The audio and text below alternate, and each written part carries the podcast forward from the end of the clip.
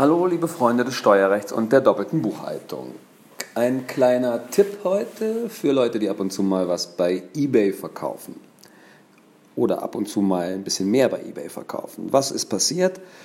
Ein Ehepaar hat viele, viele Käufe, Verkäufe über eBay getätigt. Circa 1000 Stück innerhalb von drei Jahren.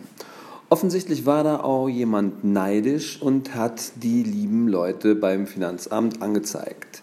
Das Finanzamt, nicht dumm, hat sich gesagt, aha, die haben verkauft, das sind Unternehmer und die sind umsatzsteuerpflichtig und haben äh, Umsatzsteuerbescheide für die fraglichen Jahre rausgeschickt.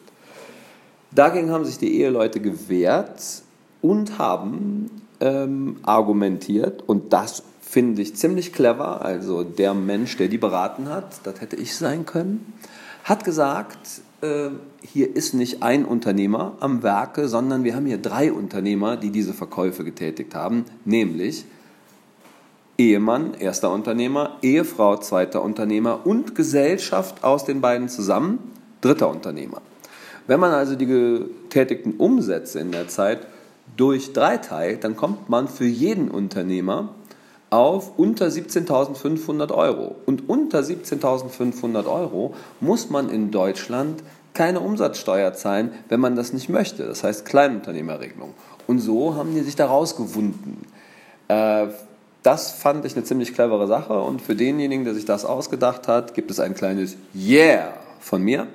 Wir hören uns.